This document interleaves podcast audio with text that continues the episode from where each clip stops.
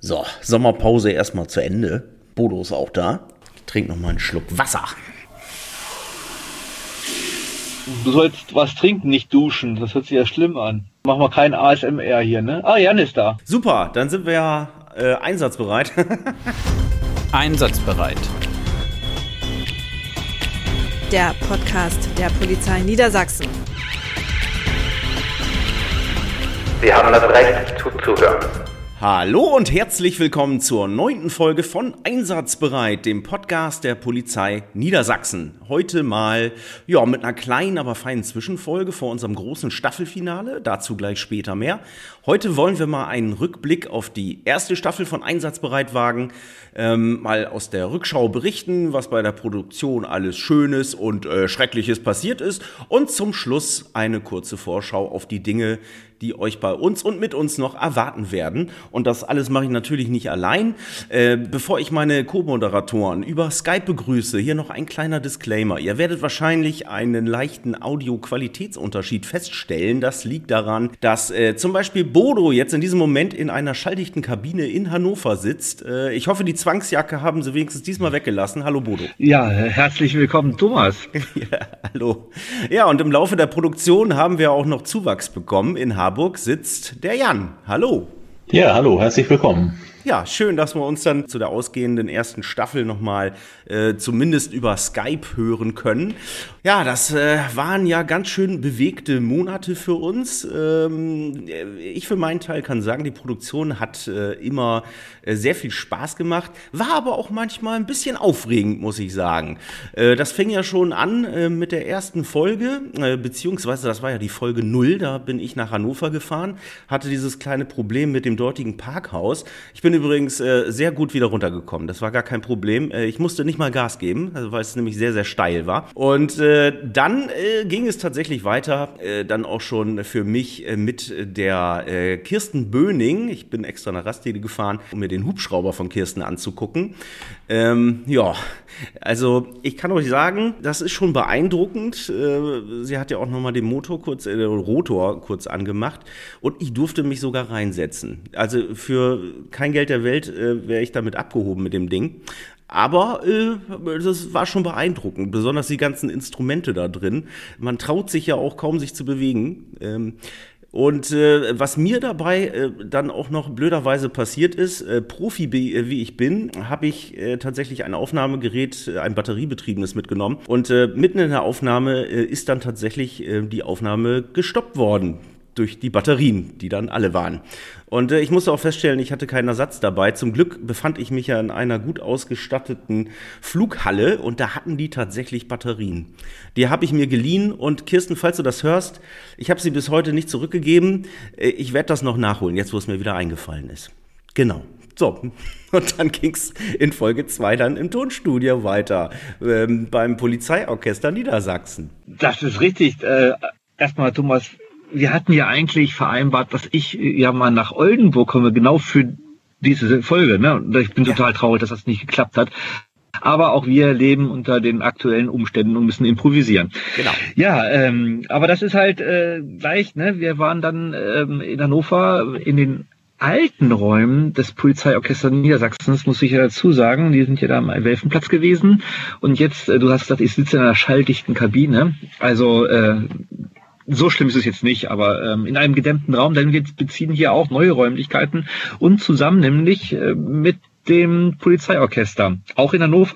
Und das wird äh, sicherlich auch nochmal in äh, Bild euch gezeigt werden da draußen, ähm, was wir dann hier dann neue Sachen machen werden. Es war sehr spannend. Also ich muss auch ganz ehrlich sagen, generell, ich bin ja nun sehr lange schon bei der Polizei, aber auch durch diese Podcast, man bringt ja oder man kommt ja auch in Bereiche rein, die man so vorher gar nicht kannte oder besser gesagt nicht so intensiv kannte. Ja, und äh, als, als ich dann ähm, ja beim bei Thomas Burger, das ist ja der Chefdirigent, sage ich jetzt mal, des Polizeiorchesters, saß und mir war es also gar nicht bewusst, ne, dass wir da wirklich studierte Musiker sitzen haben, äh, die da äh, ja musizieren und vor allen Dingen dass sie ja nicht nur Musik machen, sondern wirklich auch einen polizeilichen Auftrag haben und in die Schulen gehen.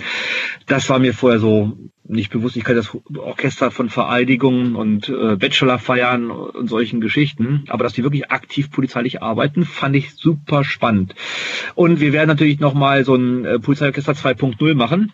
Denn die nehmen jetzt auch, ich darf es noch nicht richtig verraten, aber ich will es mal anteasern, die nehmen jetzt auch richtig aktuelle Musik auf ähm, mit anderen Künstlern und ich glaube, da werden wir sie nochmal vor das Mikrofon zergeln.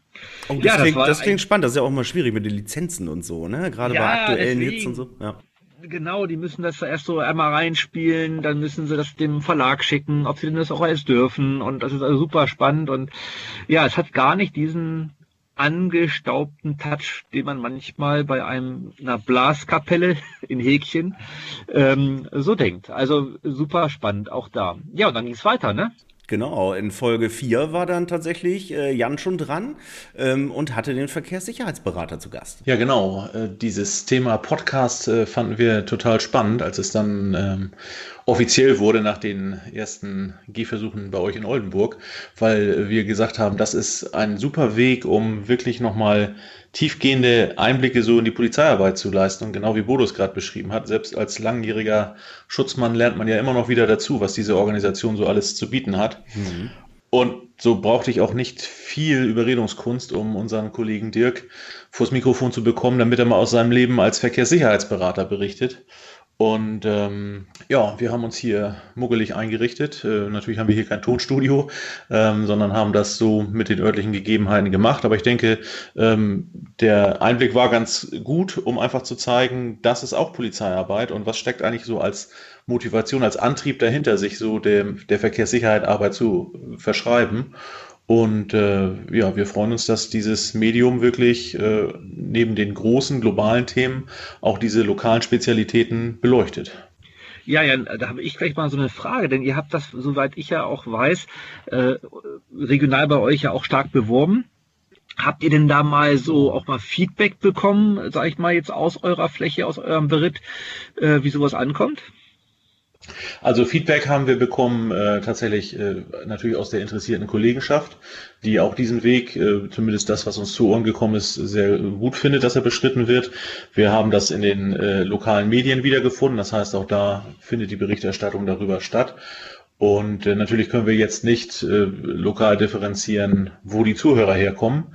Aber das spielt auch eine nachrangige Rolle, weil ich denke, diejenigen, die sich für Polizei interessieren, die wirklich äh, äh, ja, ausführlichere Geschichten aus dem Polizeialltag hören wollen und sehen wollen, was es da so alles gibt, die werden den Weg hierher finden.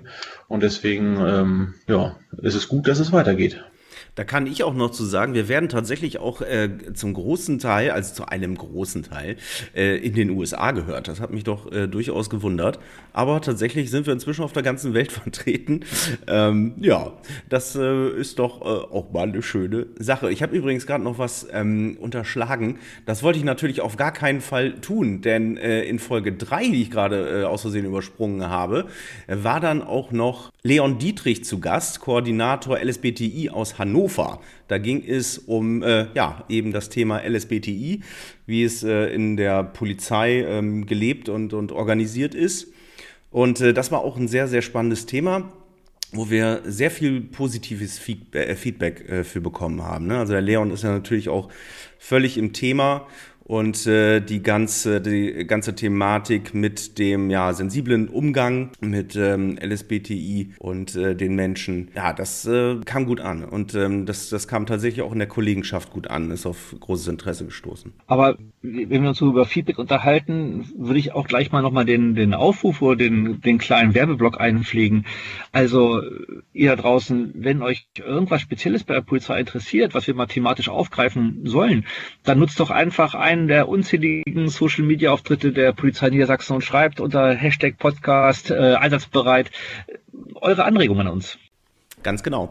Denn die Polizei, das habt ihr ja dann, äh, falls ihr uns länger verfolgt, jetzt schon mitgekriegt, das ist echt ein, ein eigener Mikrokosmos mit einem eigenen Stellenmarkt, äh, mit, mit Arbeitsbereichen, die man jetzt nicht so unbedingt auf der äh, Pfanne hat, wenn man ähm, unbedarft an das Thema rangeht. Es ist wirklich ganz erstaunlich, was man alles machen kann. Zum Beispiel auch Podcasts. Aber natürlich auch Kernbereich ähm, der Polizeiarbeit ist die Kriminaltechnik. Und da war ich dann in Folge 5 5, zusammen vor dem Mikrofon mit äh, Claudia Drügalla und Markus Schuster. Das sind äh, Kriminaltechniker der Polizeidirektion Oldenburg. Und die haben uns äh, den Spurenkoffer mal mitgebracht oder den Spurensicher Spusi-Koffer, ähm, wo alles drin ist vom Fingerabdruck, Pulver, Pinsel, Messlatten und äh, weiß der Deibel noch was, Abziehfolien. Und da kann ich nochmal von der Produktion erzählen, das war wirklich sehr spannend, weil ähm, die beiden kamen schon her und sagten, ja, also wunder dich nicht, bei uns kann das immer mal sein, dass das Telefon klingelt und dann müssen wir schnell los, weil irgendwo ein äh, Tatort äh, aufgetaucht ist und äh, ja, dann äh, können die Leute natürlich auch nicht so lange warten.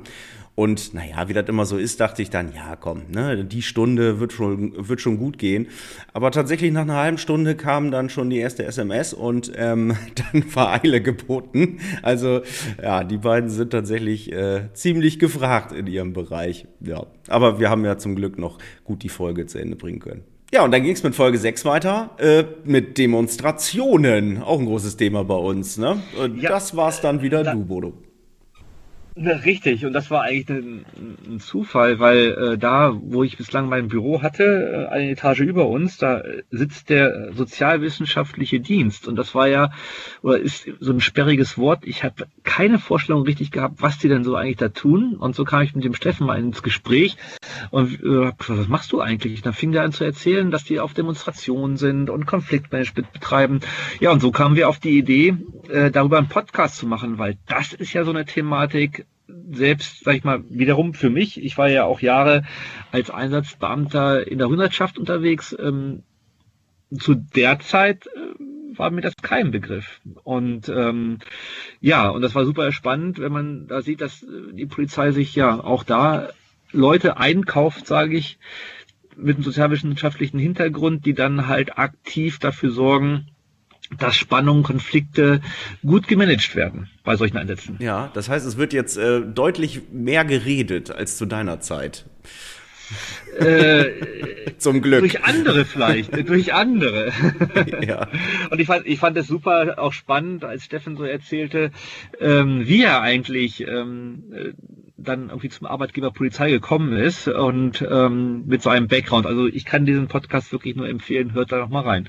Ja, und die nächste Folge war dann die Folge 7, die, die Folge 007, wie ich hier gerade sehe. Aber da ging es nicht um Agententätigkeit, sondern äh, Beauftragte für Jugendsachen heißt die Folge. Und das hat der Jan gemacht. Genau, wir sind ja gerade bei sperrigen Begriffen gewesen und genauso ist auch der äh, Titel dieser Folge. Beauftragte für Jugendsachen. Unsere Lydia hat hier einen spannenden Einblick gegeben in das, was sie so in ihrer täglichen Arbeit macht, nämlich Prävention an Schulen mit Jugendlichen, für Jugendliche in äh, anderen Jugendhilfeeinrichtungen. Also das ist vor allen Dingen ein Netzwerkjob, wo wirklich die Polizei ganz viel Kontakt pflegt zu allen Behörden, Vereinen, Einrichtungen, die irgendwie auch in der Jugendarbeit drin sind. Und äh, das ist ein Thema, das natürlich jetzt gerade unter den Pandemiebedingungen ein bisschen gelitten hat, weil natürlich Besuche in Schulen in diesen Zeiten überhaupt nicht drin waren. Und so musste sie sich dort auch äh, umstellen in der Arbeit.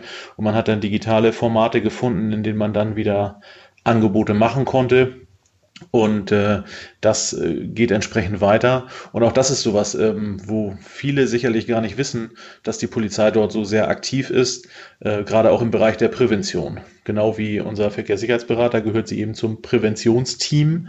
Und äh, deren Hauptaufgabe liegt tatsächlich darin, eben äh, polizeiliche Präventionsarbeit zu betreiben, hier speziell für die Jugendlichen. Auch super spannend sind Diensthunde. Immer, immer ein Selbstläufer, würde ich fast sagen, weil äh, das sind äh, natürlich ganz, ganz besondere Kollegen, sage ich jetzt mal.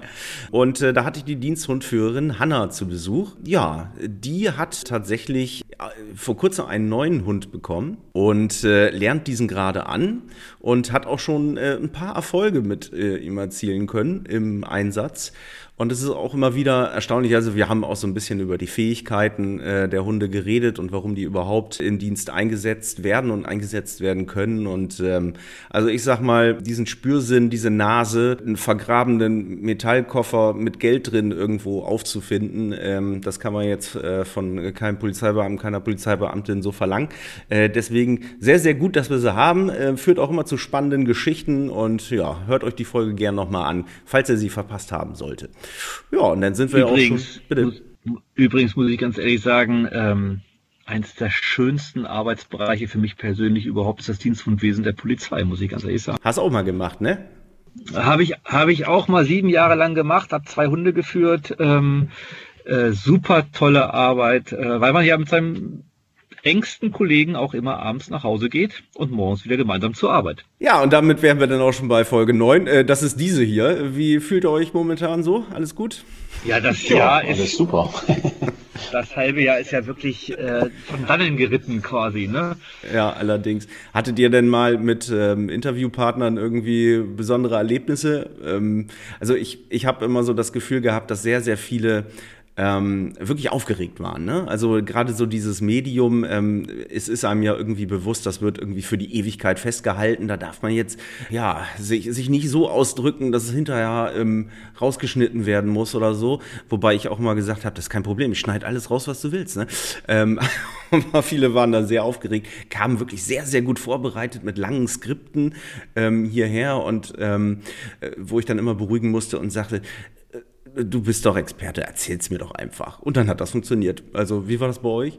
Ja, ähm, kann ich nur äh, zurückgeben. Vorbereitet waren sie alle. Sie standen natürlich auch im, im Thema. Ne? Ich meine, man ja, ja. darf ja nicht vergessen, man spricht ja eigentlich ähm, mit Leuten über ihre Arbeit, die sie seit Jahren machen und gerne machen. Ähm, und so, das, die Schwierigkeiten, die man hatte, waren natürlich auch teilweise Leute erstmal zu finden, ne, weil natürlich eine Berührungsangst durchaus da war zu dem Medium, aber ich glaube, je mehr äh, Folgen wir produzieren, desto mehr spricht es sich rum und desto mehr gute Inhalte werden wir bekommen. Ja, also ähm, mein Eindruck war auch der, dass die Nervosität am Anfang natürlich da ist. Aber im Prinzip kann man sagen, wenn man die erste Viertelstunde mal nicht aufnimmt, dann ist man in einer normalen Gesprächssituation und dann läuft es ganz äh, natürlich und unverkrampft ab. Und das ist ja, glaube ich, auch das, was unsere Hörerinnen und Hörer haben wollen. Da will ja niemand einen vorbereiteten Redetext hören, sondern es geht darum, Mäuschen zu spielen bei diesen Gesprächen über die Jobs. Und ich denke, das ergibt sich in jeder Gesprächsrunde nach einer gewissen Zeit. Und mit den äh, Partnern, die wir da so hatten in den Gesprächen, ist das, glaube ich, sehr authentisch rübergekommen. Ja, auf jeden Fall. Und äh, da lernen wir eben auch immer noch bei jeder Folge neu dazu.